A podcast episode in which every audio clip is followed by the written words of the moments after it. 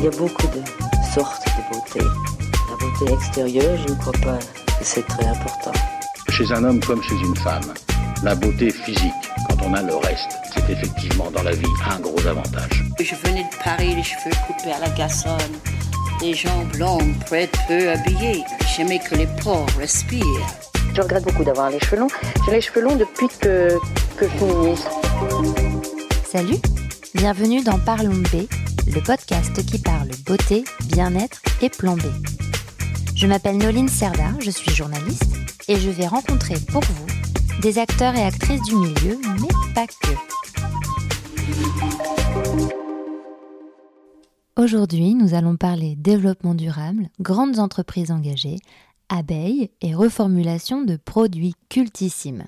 Et pour ça, j'ai été reçue par Cécile Lochard, directrice développement durable chez Guerlain, et ses trois chats.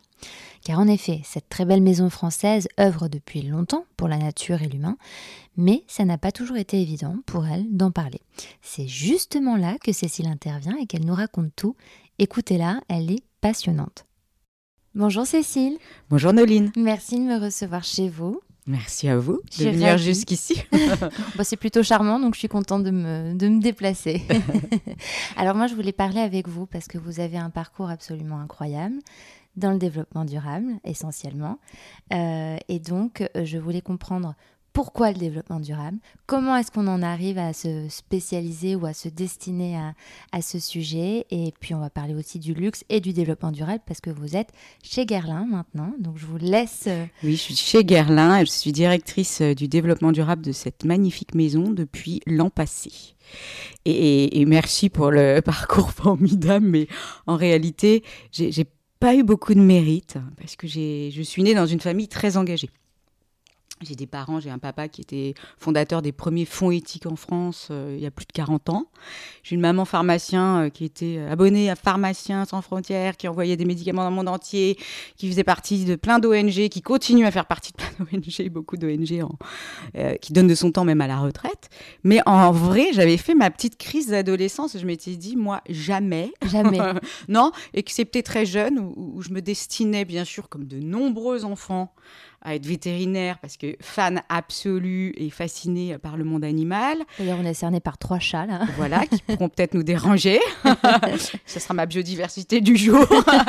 mais, euh, mais bien entendu, absolument pathétique en mathématiques et, et en sciences. Donc très tôt, je me suis dit, bon, à moins de devenir euh, le futur Noé et créer un nouvel âge. mais ça, je n'abandonne pas l'idée. Comme quoi nos idées d'enfants, finalement, si on s'y accroche, j'aurai certainement un refuge un jour. voilà, plus tard. Je vous le souhaite. Mais donc j'avais fait ma petite crise d'adolescence en me disant bon, dans tout sauf l'éthique, ça s'appelait pas encore le développement durable.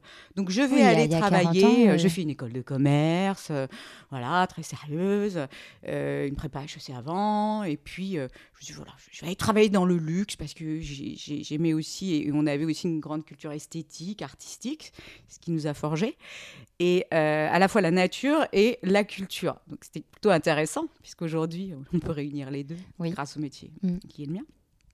Et, euh, et, et- donc, euh, premier stage en sortant euh, d'école de commerce, à la direction de l'image, je ne citerai pas quelle maison et voilà, et quel groupe. Et j'ai détesté, voilà, j'ai détesté. Ah bah, Et je me suis dit, bon, bah écoute, il est temps, à peine 22 ans. Qu'est-ce que vous aimiez pas? Mais j'avais l'impression, non mais ça va être terrible ce que je vais dire parce que c'est pas gentil pour de nombreux jobs et, et, et en plus euh, c'est- c'est un peu prétentieux, mais je trouvais pas mon utilité en fait. Et, et je trouvais pas de sens. En tous les cas, à l'époque, il n'y en avait pas. Il y en a beaucoup qui, malheureusement, trouvent pas de sens dans beaucoup de travail, finalement. c'est Oui, une et, c'est là où tous les jours je me dis que j'ai Ouais. peut-être énormément de chance d'avoir très tôt peut-être ré- réalisé que je souhaitais donner un, un sens à ce que je faisais. Et, et déjà, j'avais pas envie de me lever le matin, mais alors en plus, se lever le matin avec un mal au ventre. Ouais. Et donc, c'est c'est ce qui m'a poussée, et j'en parle avec mon père, mais qui me dit, mais viens, rejoins ma société. Je dis, non, mais jamais, vu ton caractère, étant donné le mien. et puis, ce serait, ce serait pathétique d'avoir une première expérience, travailler avec son père dans la boîte familiale. Attends, au niveau estime de moi, je ne sais pas si je travaillerais bien en réalité. Il me dit, ne t'inquiète pas, euh, je, je te demande juste euh, de venir découvrir. Ça te plaît pas, tu repars. Voilà. Et puis je me dis, mais jamais la finance. Moi, je m'étais absolument jamais destinée à la finance. ça m'intéressait pas. Et puis, c'était le début du développement durable en France. La finance socialement responsable. Je dis, bon, de toute façon, euh, il m'arrache de ce truc qui me plaît pas, j'y vais et je Mm. verrai. Et ce qui a été euh, très positif, c'est qu'en fait, il a revendu sa société à HSBC, alors qu'elle est une petite société, et que moi, j'ai tout de suite été repérée et gardée dans l'effectif. Hmm. Je suis restée deux ans, en réalité, euh, un an à travailler avec mon père, une année euh, comme ça de, de transition avec la grosse entreprise. Et, euh, et, et, et là, je, là, enfin, je découvrais ma valeur de plus être dans la boîte de papa. Hmm. Mais malgré tout, il m'avait laissé une liberté énorme de créer euh, bon, ce qu'on appelait euh, du dialogue actionnarial, c'est-à-dire qu'avec nos clients qui investissaient dans des fonds de placement, c'est-à-dire aujourd'hui, vous allez dans une banque, vous demandez, euh, vous avez beaucoup d'argent, quelle chance, ou un tout petit peu d'argent, et bien, vous l'investissez sur un, un véhicule, ça peut être un, un fonds, une SICAV, etc., constitué de plusieurs actions, et bien là, vous aviez la garantie que euh, votre véhicule financier était investi dans des sociétés Qui durable. durables. Ouais. Voilà. Et euh, avec tout un travail de screening en amont qu'on opérait euh, en tant qu'acteur financier, asset manager, on dit. Pas rentrer trop dans le détail, mais on avait en plus créé, et ça c'était une de mes attributions, un- une forme de dialogue actionnarial, c'est-à-dire entre les porteurs, nos clients, les porteurs de parts de ces entreprises, et les entreprises dans lesquelles on investissait. Et donc, euh, j'ai fait venir TF1, j'ai fait venir L'Oréal, LVMH, euh, énormément d'entreprises. Parce qu'on était petit, finalement, on pesait assez peu. C'était avant de revendre à HSBC le- l'entreprise. Mais malgré tout, c'était le début du développement durable. Et les directeurs développement durable, quand ils existaient à l'époque, ou en tous les cas, à défaut, par défaut, les DRH, euh, les responsables sociaux, etc., ou responsables environnement de ces entreprises, se déplaçaient. Malgré le Mmh. poids finalement assez relatif que nous avions, nous n'étions pas euh, l'investisseur BlackRock euh, comme aujourd'hui euh, qui pèse le plus, euh, le plus fort dans tous les investisseurs dans le monde, etc. Mais, mais voilà, on se déplaçait. Et en fait, le, l'éclair n'est pas arrivé au moment où, puisque HSBC a, a continué hein, à opérer ce dialogue actionnarial, donc je reçois beaucoup d'entreprises en plus C'était il y a combien de temps ce... Oh là là, c'était il y a 20 ans. Mais c'est les prémices pas- en fait. Ah oui, oui, oui, à peine. On appelait, la- d'ailleurs, on appelait la fi- on appelait la, la- euh, l'exercice, c'était de la finance éthique. hein. On n'appelait même pas encore ça, euh, franchement, le développement durable. Durable, non, non. On était encore dans un, dans un critère très moralisateur. Hein. Fonds éthique. Aujourd'hui, on n'oserait même pas parler de beauté éthique. Mm, mm. C'est, c'est- en plus, c'est un terme qu'on n'aime pas beaucoup en France. Vrai. Parce qu'il revêt effectivement ce, ce volet euh, de notation, moralisateur, etc. De jugement. Donc, euh, finance éthique, HSBC concert tout ça, en plus de mes attributions euh, sur beaucoup d'autres sujets en, en screening d'entreprise. Et j'ai un flash un jour en invitant, pas très sexy, un cimentier qui s'appelait Lafarge Ah et oui. qui venait de signer un partenariat avec la première ONG environnementale au monde, le PANDA, le World Wide Fund for Nature. Et là, tout d'un coup, je me dis, mais ils en ont plein la bouche de ce partenariat avec, euh, avec cette association sur la réhabilitation de la biodiversité notamment, puisque Mm. c'est là où le WWF était légitime avec ce cimentier, très impactant euh, de par euh, son activité d'extraction. Je me dis, mais si le WWF se lance sur les partenariats avec le secteur privé, ça veut dire qu'il y a des, des salariés au WWF pour gérer ce Mm, genre de, de partenariat. Et comme dans la vie, euh, parfois, on a des surprises incroyables, ce que j'aime appeler des synchronicités, et alors là, il faut se jeter dessus. C'est-à-dire qu'on n'a pas forcément un, un- plan, une destination très claire. C'était pas mon but. Moi, c'était de rester dans le développement durable en entreprise pour faire le bien à ma petite mesure. Mais je sentais quand même que la finance, c'était franchement pas mon sujet, et j'en voulais presque à mon père de m'avoir sorti du luxe. Et je me suis dit, ah là là, mais je peux pas rester un col blanc comme ça sur un secteur euh, qui, qui, voilà, financier, même si c'était encore une fois à cette époque, il y a 20 ans, là où le développement durable en action se faisait et opérait. Mm. C'était le premier. Oui, parce que dans le luxe, c'était pas encore. euh, Ah non, alors dans le luxe, en fait, le- on même pourra revenir euh, sur le sujet, mais le luxe faisait des choses sans le dire. Ah, sans le dire. Oui, puisque j'avais convié euh, aussi bien L'Oréal que Oui. LVMH, et que finalement, les actions, elles étaient nombreuses, mais absolument tues. C'est-à-dire qu'elles étaient faites en toute discrétion. Par pudeur ou pas? Parce qu'on y, on- ils avaient peur qu'on y Mais croie parce qu'à l'époque, ou- je vais vous, je vais vous utiliser, enfin, je vais utiliser, et je vais citer euh, une personne que j'avais interrogée quand ensuite j'ai écrit un livre sur le sujet. J'anticipe un peu, mais sinon ça va durer longtemps, quand même, 20 ans de ma vie. eh bien, euh, on m'avait dit, mais vous n'y pensez pas dans le luxe C'était il y a 10-15 ans. Non, 10 ans, il y a 10 ans. Pour les interviews du luxe, c'était il y a 10 ans. Dans le luxe, parler de développement durable, c'est comme de demander à une femme son poids, son âge. C'est très amusant. Ah oui? Mais oui, parce que ça, ça- ça nécessitait de dévoiler des secrets, d'être transparent. Et, et- et c'est et c'est drôle parce que vous êtes, é- vous êtes étonnée, Noline, mais en réalité, euh, l'accélération, la transparence du luxe sur ces sujets, elle est quand Elle est même récente. assez récente. C'est vrai. Voilà. Et donc, pour en revenir là, donc je, je- je reviens sur une synchronicité, c'est qu'au moment où je me dis, mais j'adorerais aller travailler WF, deux mois plus tard, je trouve une annonce Ah, bah oui. non, mais un fou. Et puis à l'époque, parce que voilà, ça fait un petit peu dinosaure et grotte de Lascaux, mais à l'époque, c'était encore dans les magazines, style l'Express, euh, les offres de job. Et ça, c'est fou, parce que quand on voit ça, Mm. on se dit Ah non, mais en fait, c'est la première moi. fois que je lis un intitulé de poste où, où c- où c'est moi, du- de, la première, euh, euh, de la première lettre, du premier mot jusqu'au dernier. Donc, bien sûr, j'ai postulé. euh, j'ai eu la chance d'être prise avec une équipe formidable et je me suis souvent dit ouh là là j'y suis restée huit ans euh, c'est, c'est- tu- je peux pas te retrouver une expérience professionnelle pareille avec des gens jeunes des gens motivés euh, un peu idéologues certes mais bon on y, on y va aussi pas avec idéologie on y croit quoi. Mais avec une envie de changer le monde et surtout main dans la main avec le secteur privé. Alors ce qui euh, ne m'a jamais euh, non plus, euh, comment dire, épargné le fait de souvent me dire, mais tu as vraiment, tu es assise entre deux chaises, entre le privé, entre l'associatif, entre le profit et le non-profit. Est-ce que parfois tu n'es pas schizophrène? Mais en fait, c'est aussi dans cette schizophrénie et, et finalement, juste en fait, dans cet équilibre et dans le dialogue entre des, des, des organisations qui ne se parlaient pas beaucoup à l'époque que, que naît la richesse et surtout le progrès en termes de développement durable, en tous les cas, pour le secteur privé. Et on en a besoin. hein. On a besoin que les Complètement. gouvernements bougent, que les citoyens bougent. Que tout le monde bouge. Oui, mais beaucoup les entreprises aussi, parce Oui. qu'elles sont responsables de l'offre. Et quand je dis l'offre, c'est euh, et la transformation de leur offre, c'est quel produit on met sur le marché. Mm. Donc les citoyens auront bon demander, bien sûr l'entreprise va obéir, mais si l'entreprise elle elle n'est pas dans en tous les cas dans l'amélioration de ce qu'elle propose et dans l'innovation surtout, parce que C'est ça. je, je crois énormément en l'alliance de, enfin aujourd'hui c'est même plus d'ailleurs un, un sujet, mais à l'époque ça n'était pas tant que ça, hein. on reliait pas tant que ça innovation et développement durable, ou alors euh, avec des offres très niches.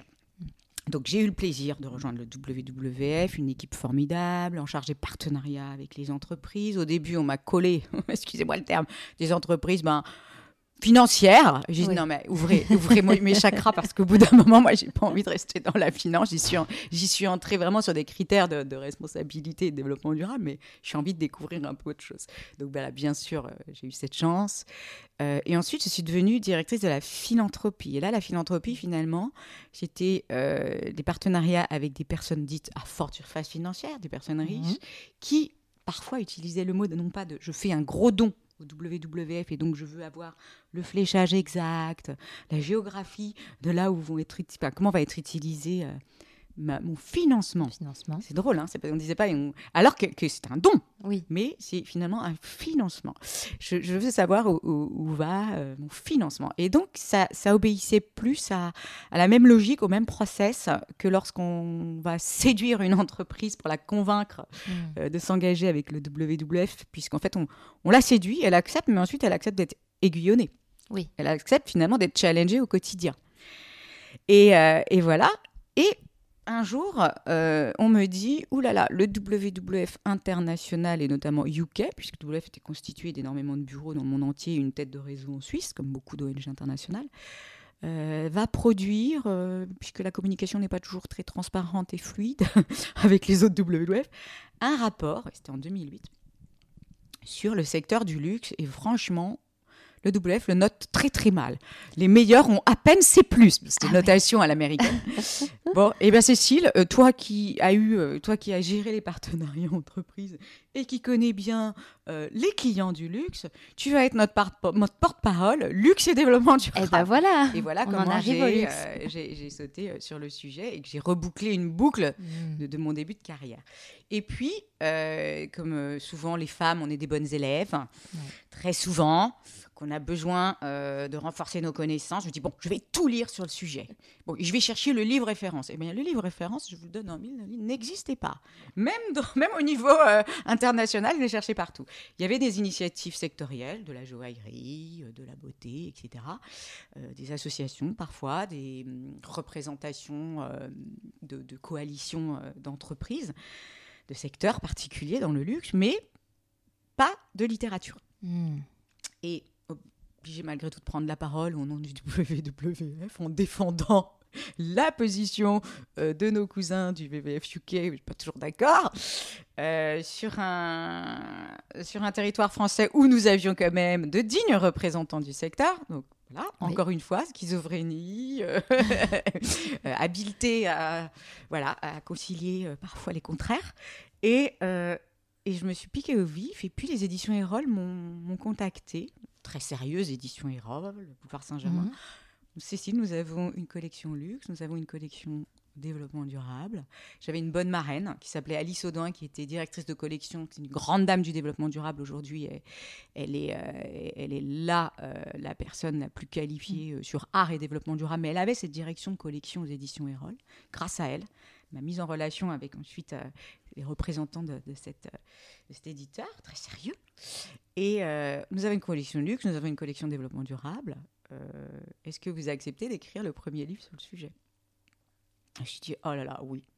Allez, 8 ans d'ONG. il faut savoir aussi se dire que le WWF, j'y suis allée parce que je savais je suis entrée en ONG en sachant que si ça me plaisait peut-être un peu moins, un jour, je pourrais retourner dans le secteur hmm. privé potentiellement. Et puis, j'étais pas très vieille. Hein. Et, euh, et, donc, j'ai accepté. On a testé une tonalité. Et là, j'en profite pour faire juste un aparté. Mais j'admire les journalistes parce que moi, ça a été un accouchement dans la douleur. Les presque 300 pages, je crois que j'ai senti chacune d'elles passer. Euh, parce que c'est. Voilà. On se... Écrire, c'est pas évident pas du tout, mais pas du tout. Et mm. j'avais juré que plus jamais j'écrirais ce livre qui m'avait vacciné. Euh, mais euh, bon, voilà, je l'ai fait. Et euh, c'était... Là aussi, c'est une synchronicité parce que. Complètement. C'est incroyable. Incroyable, mais, mais je crois aussi qu'il y a un sens de l'histoire. Oui. Voilà et qu'il fallait. Euh, je suis très, très heureuse que, que de l'avoir fait, que ça a été moi, puisque ça me mène aujourd'hui sur, euh, sur euh, une continuité, une, une certaine destination que j'apprécie. Et donc le, le, livre est. Avant qu'il sorte, quand même, pour vous dire quelque chose, c'est qu'il y a dix ans, pour mener des interviews sur ces sujets-là, c'était pas aussi facile que ça peut l'être mmh. aujourd'hui. Et raison pour laquelle j'ai pas pu interviewer toutes les maisons que j'aurais voulu interviewer. Parce qu'il y avait ce, ce, côté on garde secret. Ah, il y avait euh. ce côté, cette fille sort du WWF. Il y avait de la méfiance Ah ben bien sûr, ah. le WWF, même si moi, je, je, trouvais qu'on avait plutôt... Euh, n'étions pas Greenpeace et, et, chacun a sa place dans le, comment dire, le paysage des ONG. Greenpeace, c'est le bras armé de l'environnement. Euh, le WWF euh, pactisé avec le diable que constituent les entreprises.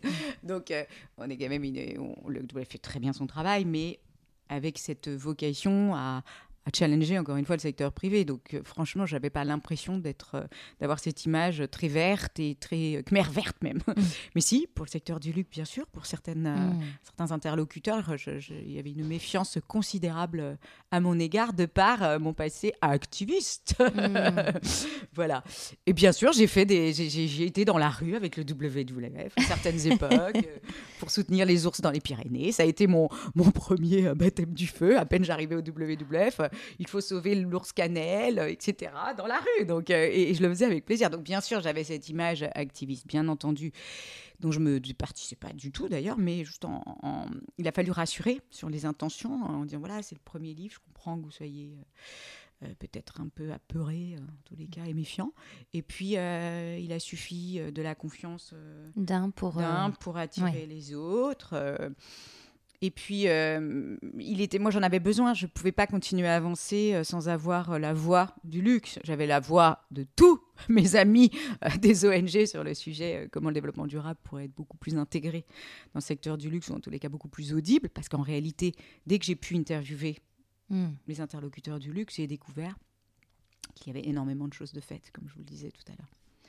Mais qui n'étaient pas, euh, pas exposées, exposées. pas dites. Hmm. Ou alors qui restaient vraiment à un stade très institutionnel, euh, caché au fond du site internet, euh, sur la... puisque pas encore des e-boutiques. Il ne faut pas oublier que le digital, par exemple, C'est c'était une révolution. Ouais, à l'époque, certaines euh, maisons euh, proclamaient le fait que non, leur site internet resterait toujours Hmm. une, un site institutionnel. faut pas l'oublier, ça. Et de la même façon, parce que pour moi, c'est aussi une deuxième révolution, le développement durable dans le luxe à cette époque, euh, il y a- plus de dix ans. Et de même, euh, puisque je reprends la petite anecdote, euh, le, le développement durable, eh bien, en réalité, euh, ça, ça dévoilait beaucoup trop le luxe, ça le forçait à se dévoiler beaucoup trop. Or, le luxe repose sur le secret. euh, et euh, par conséquent, le luxe et tout le secteur ferait énormément d'efforts, en faisait déjà d'ailleurs, par ailleurs, mais ne le dirait pas forcément. Et j'ai longtemps cru que je m'étais trompée. Qu'effectivement, c'était écrire ce livre ne servait peut-être à rien, puisque le luxe ferait et fait déjà énormément de choses très très bien, mais finalement ne communiquerait jamais. Et, Et je comment vous expliquez ce revirement de situation où le, le- commence à communiquer et on en parle davantage? Ben, Parce que euh, je pense qu'effectivement, déjà, euh, la révolution en marche éco-citoyenne, elle a été considérable. Euh, cette transparence a énormément aidé. Et puis, par exemple, prenons juste l'exemple sur le secteur de la beauté, qui est celui Oui. aussi qui nous réunit aujourd'hui, et, et la thématique de votre podcast. Euh, il y a eu aussi technologiquement des grandes avancées, comme les applications. Oui. Et les applications, eh, là, euh, par exemple, pour le secteur de la beauté, c'est manifeste et c'est une très forte explication euh, qu'il faut se dévoiler et que la transparence et la traçabilité, elle est juste euh, inévitable. Mm. Donc ça, c'est l'exemple du secteur de la beauté, mais je pourrais aussi citer, euh, bien sûr, les, les- les- des générations, des jeunes générations qui, qui, qui, bien entendu, poussent énormément à évoluer sur le sujet. Une pression donc sociétale en général. Et puis, euh, et là, je, je reviens beaucoup plus récemment, on, on est quand même encore en pleine crise euh, euh, climatique. Enfin, pardon, ouais, je- moi je parle de la crise climatique, ouais. mais en réalité, crise sanitaire, Sanitaire. mais qui s'ajoute aussi à Bien cette sûr, crise climatique. Donc j'aurais même dû commencer par là. En réalité, il y a eu euh, aussi cette prise de conscience, elle a existé parce que la crise climatique est beaucoup plus visible, l'érosion de la biodiversité également. Euh, et pourtant, Dieu sait si, si les écologistes, Tire la sonnette d'alarme depuis il l'a longtemps. hein. tiré depuis très longtemps. Enfin, Rio, c'était il y a plus de 30 ans. Oui. Mais voilà, il a fallu une crise climatique avérée. Il a fallu aussi cette pandémie, je pense, pour euh, non pas. euh, cette pandémie, elle n'est pas un moteur hein, de prise de conscience. Elle est juste un accélérateur, un révélateur. Mm. Et un révélateur de ceux qui font et ceux qui font depuis des années. Mm. Et, euh, et ceux qui font peut-être pas assez, mais qui sont convaincus qu'aujourd'hui, il faut y aller. Enfin, voilà. Je, je- je pense qu'aujourd'hui, la question ne se pose même plus. Mais en tous les cas, effectivement, pourquoi il y a dix ans, c'était pas aussi net et, euh, et que moi aussi, j'ai cru. hein. Je me suis dit, bon, bah, finalement, le luxe ferait bien, fait, fait pas si mal et il ne fera pas savoir, il ne fera jamais savoir. Mm. Parce que j'avais créé en plus ma petite société de conseil en me disant, mais c'est forcé, le luxe va se réveiller. J'ai donné des conférences dans le monde entier grâce à, grâce à ce livre. Et, et ça a été une des vertus euh, d'aller voyager. Mais au bout d'un moment, je me suis dit, mais en fait, je suis un gourou vert qui est peut-être à côté euh, du sujet parce que euh, j'ai pas l'impression. J'ai créé ma petite société de conseil sur le sujet. J'avais énormément d'amis qui avaient déjà leur société de conseil dans le développement durable et qui avaient très peu de clients sur le secteur du luxe. Et aujourd'hui, je peux vous dire qu'ils travaillent très bien. Ils travaillent très bien parce que il, suffit juste. Et c'est plutôt sur d'ailleurs la comment communiquer sur ses engagements quand on est une maison de luxe. On sait que le luxe a très souvent communiqué sous un volet institutionnel, qu'on appelle corporate, alors que le développement durable exige qu'on descende jusqu'aux produits. Oui. Vos produits doivent, doivent être euh, vecteurs et euh, comment dire le, le symbole de votre engagement. On ne peut pas rester à ce niveau, euh, Mm. ce niveau institutionnel. Donc c'est pour la raison pour laquelle euh, le, le stretch, il se fait aussi comment je vais communiquer, puisque auparavant, je ne dévoilais pas finalement mes fi- filières, je ne dévoilais pas en transparence, euh, excepté quelques éléments, hein, les mains qui façonnent, les savoir-faire uniques, mais voilà, quand, quand je Mm. vais cultiver... euh, Enfin, quand, quand je travaille le néroli, quand je travaille l'ilang euh, aux Comores, euh, la vanille euh, à Madagascar, ben voilà, je travaille avec des cultivateurs, des collecteurs, etc. Et ça, je parle de beauté, mais c'est la même chose sur euh, le cachemire. Bien J'ai sûr. travaillé euh, donc en, cons- en tant que consultante. J'ai créé juste après euh, l'écriture de Zim mon petit cabinet de conseil à l'époque. Et en réalité, mes premiers clients, c'était plutôt des ONG des, des associations qui développaient, euh, comme euh, mon premier contraste avec Agronomes et Vétérinaires sans frontières, qui développaient une filière de cachemire éthique, Éthique. et Mm. durable en Mongolie. Donc, je passais énormément de temps en Mongolie à travailler sur la faisabilité de cette euh, filière. Et ensuite, d'aller la promouvoir auprès des maisons. Et, et, et à l'époque, il y a 10 ans, j'étais étonnée à quel point, en fait, ils remontaient finalement que jusqu'à leurs intermédiaires italiens. Et je peux vous dire que c'est pas en Italie que le cachemire euh, pousse cette superbe fibre sur le dos euh, de, de- des biquettes des- de la Capra hircus, la, la chèvre euh, mongole, qui a besoin de moins 30 degrés pour développer cette, ce, ce- ce- ce- ce fil très long, très, très fin et, Mm. et très doux. Mm. Donc euh, voilà, finalement, les filières, elles remontaient pas, on les remontait pas jusqu'à la source. à la source, ouais. Donc voilà, ça c'est, c'est- c'est- ce sont des exemples Mm. euh, de cette intégration qu'il a fallu, euh, né- nécessaire du développement durable. Et là, je parle de sourcing, mais je pourrais parler d'éco-conception euh, des packaging, je pourrais parler de, aussi d'éco-formulation quand on est en beauté. Oui, le sujet est vaste, mais d'ailleurs, on va en venir. Mais j'ai d'abord une question sur. euh, parce que la parole s'est libérée et que maintenant les acteurs euh, parlent beaucoup plus, euh, il y a aussi ce phénomène de greenwashing qu'on entend de plus en plus. Mais je, suis- je suis tout à fait d'accord. Qu'est-ce qu'on fait avec ça? Alors moi, que, je, je, je- je disais souvent, et c'est ce que je disais à Guerlain, parce que Guerlain a été mon premier client entreprise. Oui. Quand j'avais ma société de conseil, donc il y a 7 ans encore. hein. Et j'ai dit, mais j'ai même pas pu parler de vous dans mon livre, parce que je ne savais pas que vous meniez, en réalité depuis 2007, une stratégie développement durable euh, au sein de cette belle maison. Ah non, mais nous, on voulait déjà tout bien faire avant de le faire savoir. Donc je dis souvent que le luxe a plutôt été victime du green hiding hmm, c'est-à-dire de se cacher. Et, et c'est ce que c'est en fait un- c'est en fait aussi une comment dire une euh, quelque chose que j'aurais pu aussi euh, citer dans mon livre, hein, mais, puisque j'avais eu plein d'exemples comme ça, de micro-exemples très très très vertueux de ce qui était mené dans les maisons dans le plus grand secret. Mm. Mais euh, ça a été manifeste avec Guerlain. Je dis mais non mais quand même, vous pensez pas que, que ça vos clients, sera- vos clients rajeunissent, ils peuvent s'y intéresser, et puis même les plus âgés d'ailleurs. hein, euh, Aujourd'hui, quand on est euh, soit grand-mère, soit mère ou parent, etc. d'enfants, on, on évolue avec eux. Et, euh, et, et- donc je dis souvent ça, mais c'est pas une pirouette, hein, Noline, pour ne pas dire qu'il n'y a pas un risque aussi de, de greenwashing, bien sûr. Mais je pense qu'aujourd'hui, d'abord, on arrive un au moment où le luxe se dévoile vraiment, qu'il y a un momentum comme ça euh, depuis deux ans. Euh, le luxe le fait euh, vraiment en, en, en toute maîtrise. En toute maîtrise parce que c'est une des forces et c'est ce que j'aime d'avoir intégré. Donc, j'ai intégré une petite maison du groupe LVMH, à l'époque s'appelait Chaling, Oui. en tant que responsable du développement durable et euh, du développement durable, et, pardon, et, de la communication en 2015. Et puis Guerlain en 2019 en charge de la biodiversité et de la communication sur le développement durable, ce qui était intéressant, puisqu'on s'apprêtait à lancer une plateforme de, traçabilité absolument pionnière à l'époque.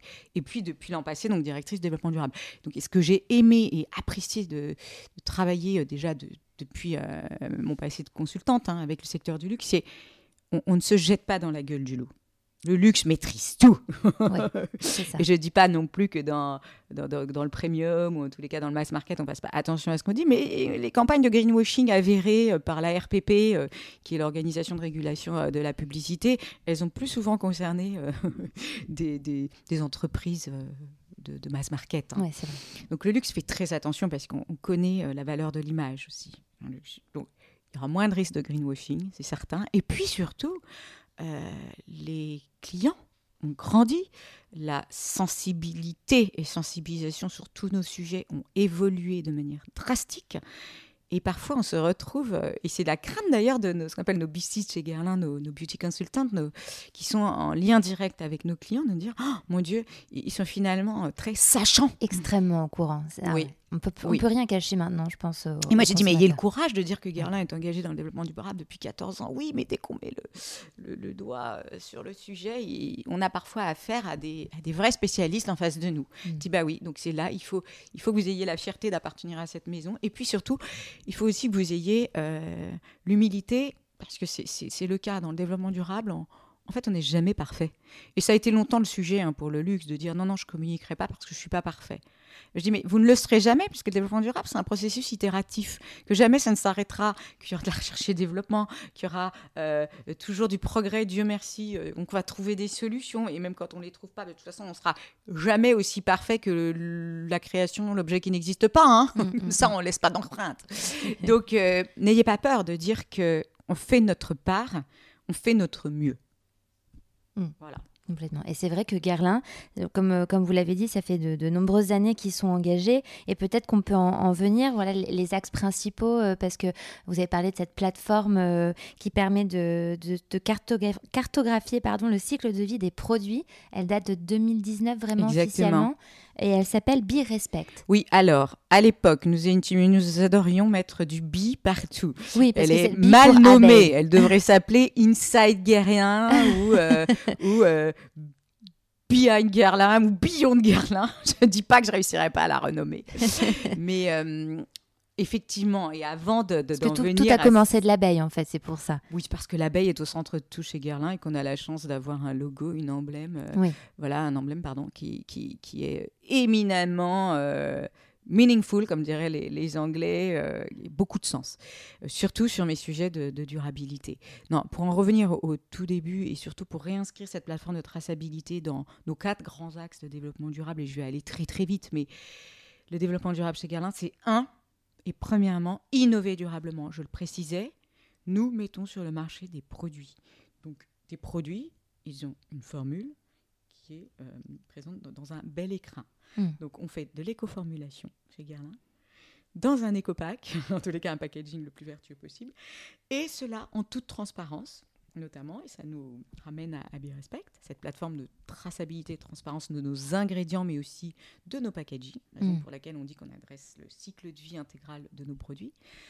Euh, donc voilà, ça c'est vraiment l'essence de l'innovation chez Durable. Oui, parce que vous refaites, euh, vous revoyez vos formules qui sont cultissimes. Là, dernièrement, la, la terracotta qui date de 1984 et aujourd'hui elle est 96% euh, nature d'ingrédients naturels. Et ça, c'est incroyable. Et c'est vrai que chez Guerlain, ça peut paraître étrange, ça peut paraître paradoxal, mais ma prédécesseuse et l'équipe précédente avaient commencé sur les packaging. Parce qu'il est vrai que l'expérience de luxe, intrinsèquement, co-substantiellement au luxe, on a toujours l'impression qu'il faut aller acheter une montre, par exemple, ou alors une crème d'une marque de luxe bah, très précieuse et que le packaging doit forcément être lourd, imposant, volumineux. Donc Guerlain avait commencé à travailler sur l'époque Copac, mais l'éco-formulation est très vite venue rejoindre les prérogatives. C'est évident et c'est euh, absolument naturel. Et en l'occurrence, vous citiez, euh, la terracotta, oui, on a retravaillé la formule de la terracotta. Et à chaque fois aujourd'hui qu'on sort une nouvelle formule, elle est passée au crible de euh, nos prérogatives en matière d'éco-formulation. Et certes, il y a la naturalité, mais vous le savez, chez Guerlain, nous sommes les spécialistes de la cascade sensorielle mm. et donc aussi dans les soins, puisque le soin a été euh, le premier RAX chez nous à avoir, euh, euh, avoir travaillé sur cette éco-formulation. Il y a certes de la naturalité, mais qu'il faut toujours qu'elle s'opère en toute sensorialité et, ça, c'est extrêmement dur. Et j'allais dire ce qu'on oublie aussi, puisqu'avec tout ce mouvement de la clean duty, qui a permis d'accélérer aussi les prises de conscience de la part, pas qu'il fallait plus vite, hein, de la part des, des, géants de la beauté, que ce soit dans le luxe ou non, eh bien, euh, il ne faut pas oublier aussi qu'on travaille en toute sécurité et qu'on a cette chance d'avoir cette réglementation européenne qui est la plus drastique. La, plus, la, plus stricte. Oui, oui, c'est Qui ne nous empêche pas de, toujours aller chercher plus loin en matière d'éco-formulation. Et euh, le deuxième axe, bien sûr, qui est très lié aussi à l'éco-formulation, puisque dans l'éco-formulation, il y a aussi le sourcing de nos ingrédients, c'est la biodiversité. Mm. Et la biodiversité chez Guerlain, c'est l'abeille, certes, mais c'est aussi comment sourcer nos matières premières iconiques, voire stratégiques, ce qu'on dit aussi, elles sont iconiques, donc stratégiques pour nous, de façon durable. Et on a de très belles annonces qui vont être faites cette année, puisqu'aujourd'hui, il suffit plus de pouvoir dire nous travaillons avec cette maison sur la bergamote depuis plus de 100 ans pour nos plantes à parfum, etc. Ça ne suffit plus à dire qu'on a, des filières durables. Non, aujourd'hui, il faut s'accompagner de spécialistes qui assessent, qui auditent euh, et qui certifient la durabilité des filières, tant sous un volet je vais dire écosystémique, des écosystèmes, donc biodive, que euh, social. Hmm. On travaille avec des partenaires dans le monde entier. On aime à dire que notre jardin, c'est le monde. il faut auditer aussi de façon très drastique la façon dont, on, travaillent nos, partenaires. donc ça, c'est le jeu de la biodiversité qui est forcément lié, parce que tout est lié. Hein, vous avez compris que la biodive est liée à l'innovation durable, mais le climat, qui est notre troisième axe, est aussi très lié à la façon dont on adresse le sujet de la biodiversité. Donc, bien entendu, on a un gros sujet climat comme n'importe quelle entreprise dans le monde aujourd'hui. Et on a l'ambition d'être euh, carbone neutre. Alors, je ne vais pas tomber dans la technique pure. Scope 1, 2, 3, c'est-à-dire que le scope 3, c'est celui qui adresse nos transports. Parce que très souvent, vous avez des entreprises qui vous disent oh, nous sommes carbone neutre, scope 1 et 2, c'est-à-dire la fabrication et donc les usines notamment. Euh, les emballages, etc. Non, nous, on, on aime à dire, on le précise, le scope 3 est le plus impactant pour nous. Le transport est très impactant. Et c'est là qu'on sait qu'on a encore beaucoup d'efforts à faire, puisqu'il y a encore beaucoup trop euh, de voyages par avion, de la, surtout du côté de nos innovations. Que tout va très vite. Voilà, mm. il faut, il faut tout, toujours euh, être dans un temps bien précis sur tel et tel marché. Et ça, implique par conséquent de complètement retravailler nos process d'innovation avec le marketing, avec la supply chain pour ce qui est de, de, de, transporter les produits, c'est ça Oui, surtout. Surtout ça. je suis très transparente parce que sur notre usine, la ruche, euh, et puis notre usine d'Orphin pour les parfums, euh, atteindre la, neutralité carbone, je pense qu'on pourra l'atteindre d'ici un ou deux ans. Deux ans, voilà. Voilà, donnons-nous trois ans, en réalité 2023. Euh, en réalité, voilà, le, transport est encore très impactant dans notre secteur en général, hein, et on n'est pas les seuls. Oui, mais parce que le luxe, c'est une maison aussi prestigieuse que Guerlain qui est chez LVMH, ça se ça se donne, enfin ça va partout. Exactement. On va partout et encore une fois, c'est le processus d'innovation qu'il faut revoir parce que on est toujours tendu. On a des produits, beaucoup de nos produits sont, euh, sont envoyés euh, par voie maritime, je vous rassure, hein, la moitié. Mais effectivement, le ratio air-mer, qui est un ratio sur lequel on a vraiment les, yeux rivés, euh, sur la partie innovation, c'est là où on pêche là où le bas blesse. Donc c'est ça qu'on va travailler d'ici euh, les 10 ans à venir. Et comment on travaille sur ça? On anticipe. On anticipe, on embarque toute la société. Et ça, c'est un changement majeur euh, depuis un an chez Guerlain. C'est que le développement durable était quand même euh, très adressé en silo. C'est-à-dire qu'il y avait le développement durable, il y avait la stratégie de l'entreprise et le développement durable qui était encore trop peu intégré notamment dans ce processus innovation. Aujourd'hui, le développement durable est présent toutes les réunions de créativité, de packaging chez Guerlain, euh, le sourcing, etc. Donc on travaille main dans la main avec les parfumeurs, avec euh, les directrices marketing d'Axe, etc. La supply, la direction des achats. Donc le développement durable, il suscite vraiment, et il nécessite d'impliquer toute l'organisation. C'est un vrai casse-tête en soi parce que ça remet en question tout aussi. Oui, mais on a une présidente qui est très engagée et très convaincue euh, l'avenir de Guerlain ne pourra que se composer en, en alliant luxe et développement durable. Et quand elle le décide, et quand elle décide d'intégrer euh, vraiment tous les process, euh, eh bien, ça se fait. Et c'est efficace. Et elle est tout à fait, elle s'accorde aussi à aller chercher ses preuves. Et ces mm. preuves, je vous citais des certifications sur les matières premières, c'est ça qu'il faut qu'on aille chercher. La neutralité carbone, c'est, et sans tomber encore une fois, je ne veux pas être trop technique, mais c'est être science-based target. Et ça veut dire aller chercher des accréditations et être contraint. Parce que la contrainte crée le talent et surtout en développement durable, la contrainte, elle vous engage et elle vous permet de prouver. Parce que on parlait tout à l'heure euh, du phénomène qui, fait, euh, qui produit cette accélération dans le secteur du luxe. Le client aujourd'hui, euh, il va pas juste être en attente de belles histoires. Hein. il, va attendre des preuves. Hmm. Et on passe vraiment du storytelling au story proving. Ce qui n'empêche pas au développement durable dans le luxe de se réinventer, c'est-à-dire de se dévoiler également et avec euh, euh, avec aussi, et c'est ça qui est passionnant, c'est de voir, moi, moi j'ai fait du développement durable en association, faire du développement durable dans le luxe, ben finalement le, développement durable, il en ressort aussi un peu grandi. Hein on utilise des mots bien plus beaux pour des réalités. Non, je plaisante, mais je, plaisante à, moitié parce qu'en réalité, par exemple, le mot de upcycling, il existait depuis des années, mais c'est le luxe qui l'a, entre guillemets, excusez-moi le terme, recyclé. C'est le luxe qui l'a remis à la page, alors que c'est un concept qui existe depuis 30 ans. Hmm parce qu'on n'avait finalement pas envie de dire recyclage et qu'on dit upcycling. Mais bon, moi, ça me va bien. L'important, c'est que ça recouvre la même réalité. Tant que ça fonctionne et que ça va dans, le, dans le, bon, sens. C'est une boutade, mais, finalement, c'est assez manifeste. On, sait réutiliser tes mots pour des réalités qui sont euh, finalement les mêmes.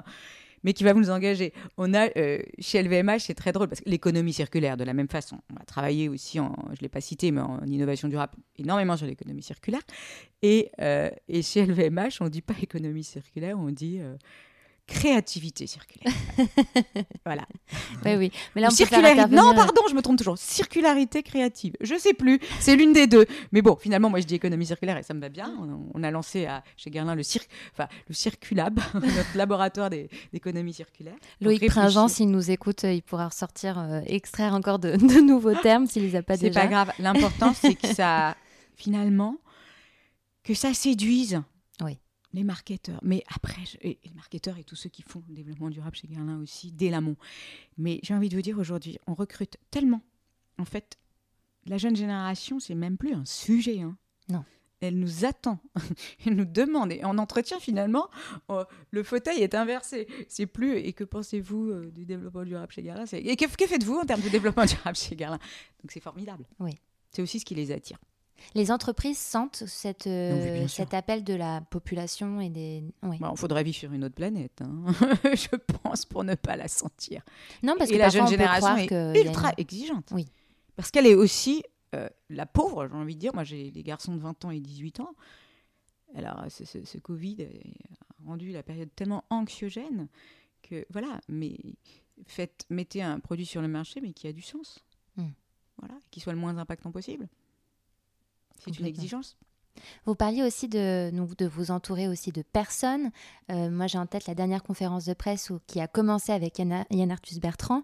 Euh, c'est, on, bah voilà, on adore complètement. Mais comment, euh, comment est-ce que vous, vous embarquez des acteurs comme ça? Comment bah, Alors, Yann, j'ai envie de vous dire, c'était pas très dur parce que Yann, je le connais depuis très longtemps. Euh, d'abord, nos bureaux étaient côte à côte entre WWF et Good Planet à l'époque, il, y a 15 ans. Et euh, Yann, euh, je l'aime beaucoup parce que il a, c'est un écologiste très pur, parfois très dur, et il ne peut que l'être. Mais il a su amener à l'écologie par l'esthétisme, par la beauté de ses images. Et alors, très dernièrement, Legacy, son film incroyable. incroyable. Euh, il m'a confié, euh, pas plus tard que la semaine passée, parce qu'on reste en relation et, je l'aime beaucoup, il m'a confié qu'il avait eu le plus de retours sur ce film que dans toute sa carrière sur ses autres films. Je pense notamment à Home, hein, qui était sorti il y a plus de 15 ans.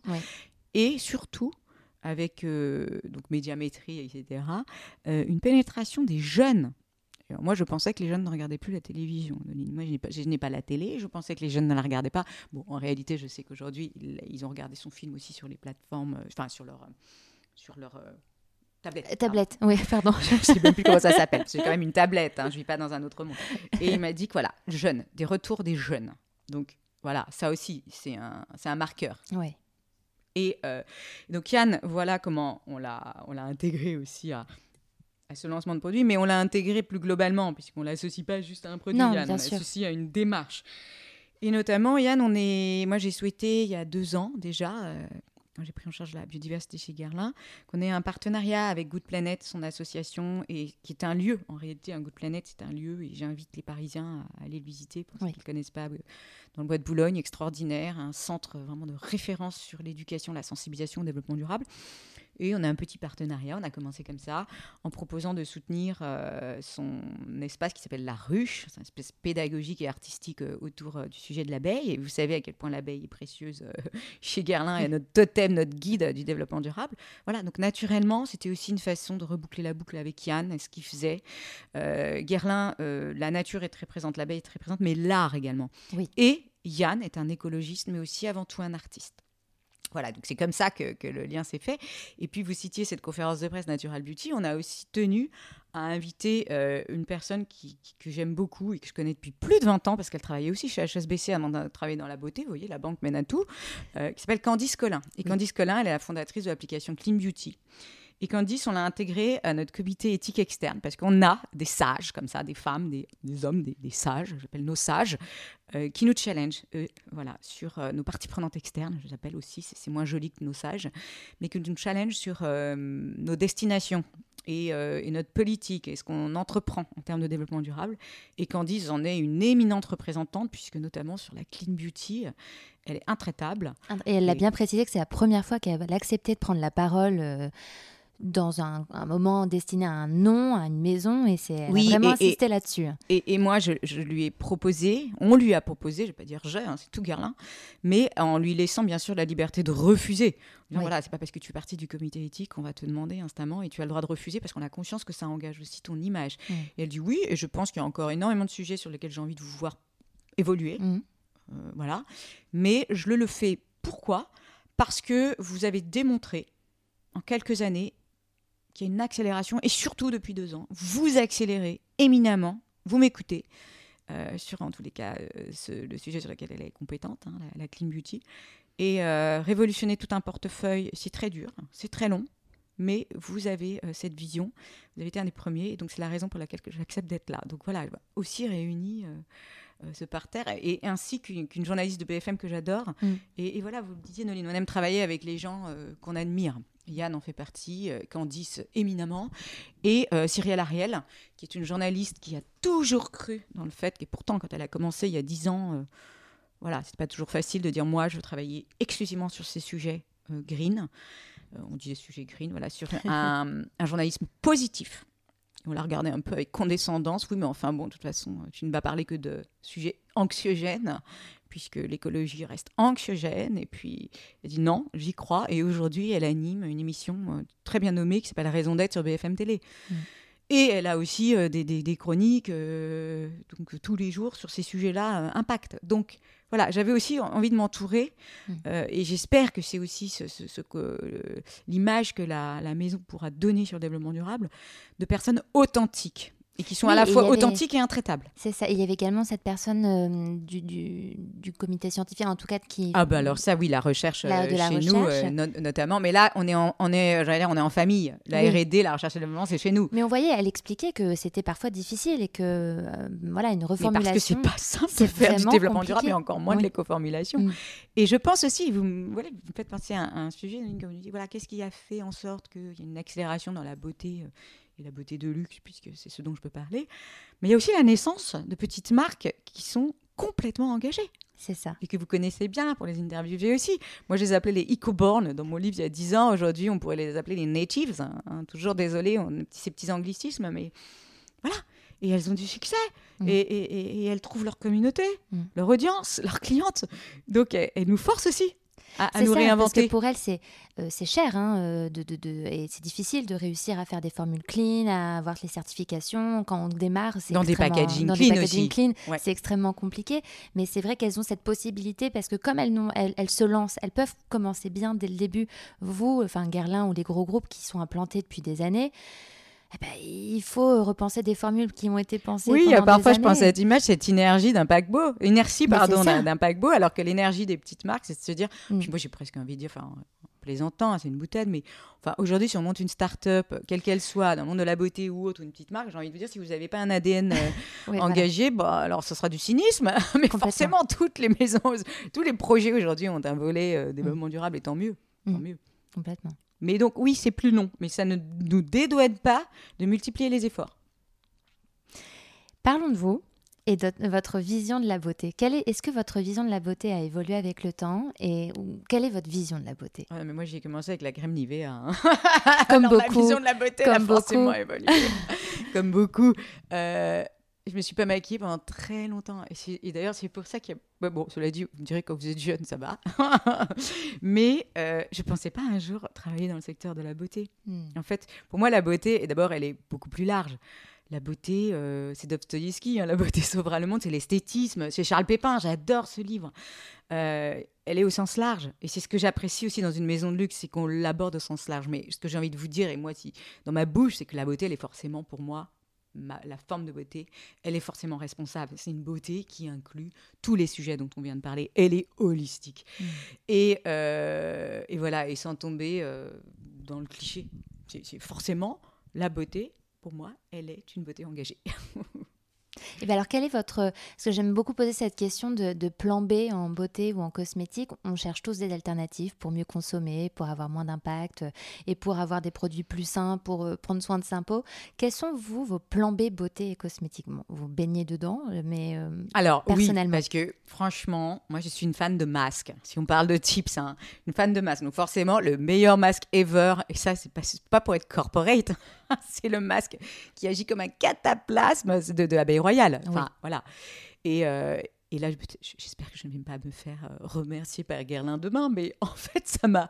Moi, je faisais déjà des cataplasmes de miel.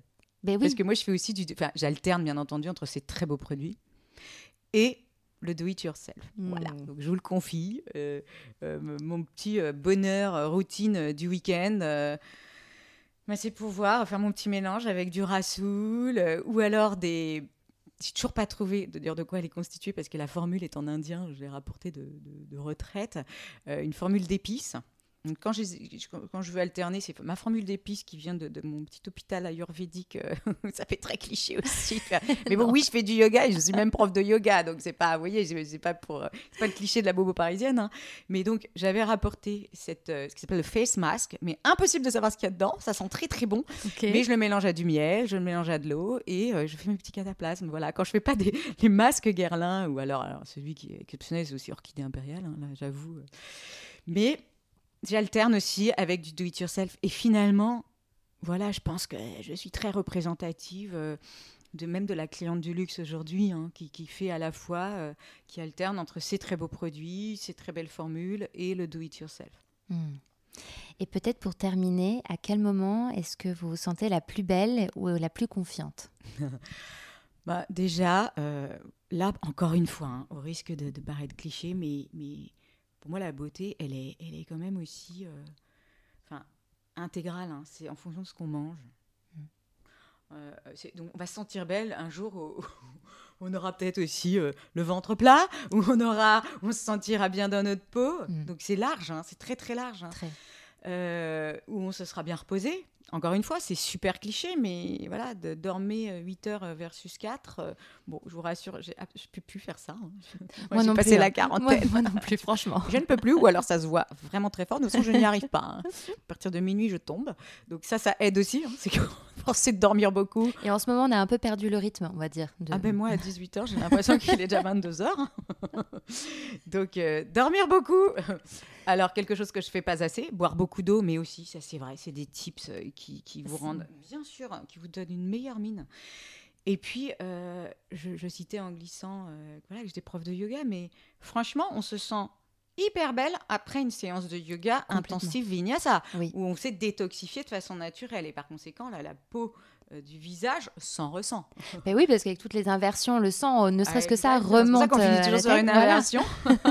Et le teint, il est beaucoup plus Ouais. lumineux et beaucoup plus Et- frais. Et encore plus quand on a chaud, quand on doit Oui. le faire en Oui. été, on se rend compte aussi à quel point le- la détoxification euh, naturelle, elle, elle se fait. Donc oui, et, et- et forcément, on dit aussi que la beauté, elle est dans les yeux de, de ceux qui nous, de ceux qui nous regardent, mais aussi, et je ne dis pas ça en disant, voilà, on est forcément beau quand on se sent aimé et regardé avec bienveillance. Non, la bienveillance, elle doit déjà venir de, De nous. soi. hein. Mm. Parce que la, personne, la première personne qui vous regarde euh, le matin, euh, très vous. souvent, euh, c'est dans le miroir. Oui. Et on est tellement exigeante. On est, on est dur, on est dur face Ah au miroir. Et, donc, encore une fois, c'est un terme qui aujourd'hui est, est galvaudé, la bienveillance, mais sincèrement, essayons, et, et je le dis euh, en premier chef, hein, parce que l'estime de soi, voilà, quel que soit la- notre âge, qu'est-ce qu'il faut la travailler Et Mm. continuer à la travailler non-stop. Bah, Je pense qu'on peut finir sur ces belles paroles. Plaisir. Merci infiniment, Cécile, pour Merci votre temps. beaucoup, Noline.